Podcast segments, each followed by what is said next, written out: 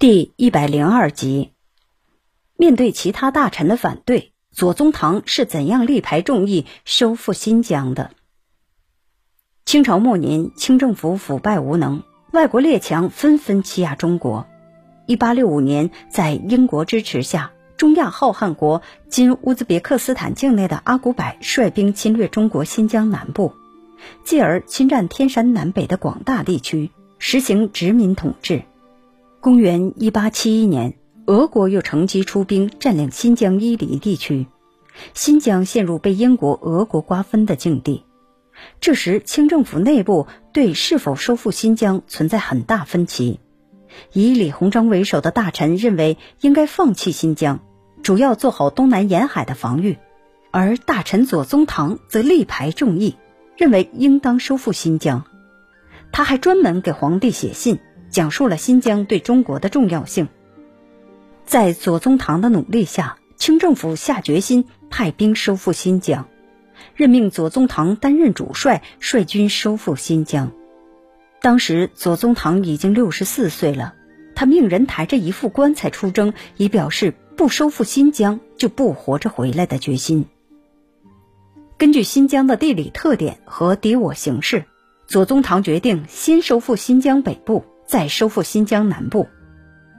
公元一八七六年，清朝军队发动进攻，收复乌鲁木齐（今新疆乌鲁木齐），接着又攻克马纳斯（今新疆马纳斯），平定了整个北疆地区。公元一八七七年，左宗棠兵分三路进军南疆，清军先后攻克达坂、突克逊、吐鲁番等地，夺回南疆重要军事要塞。扼住敌人咽喉，侵略者阿古柏绝望自杀。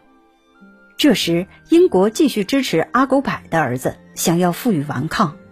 左宗棠毅然指挥大军前进，以势如破竹之势收复南疆大部分地区，给予侵略者沉重打击。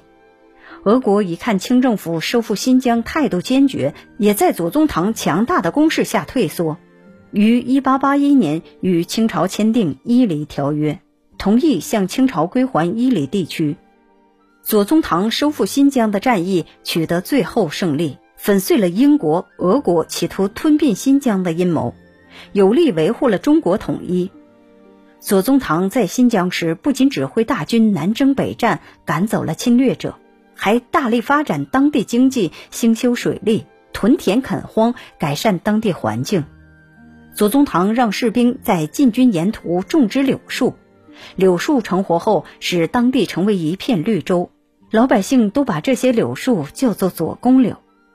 一位名叫杨昌俊的大臣后来来到新疆，看到遍地碧绿成荫的柳树，忍不住写下一首诗：“大将筹边尚未还，湖湘子弟满天山。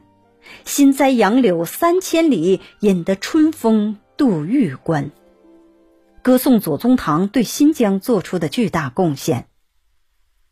您刚才收听的是《军事外交：中华文化十万个为什么》，同名图书由中华书局出版，演播牛豆虎。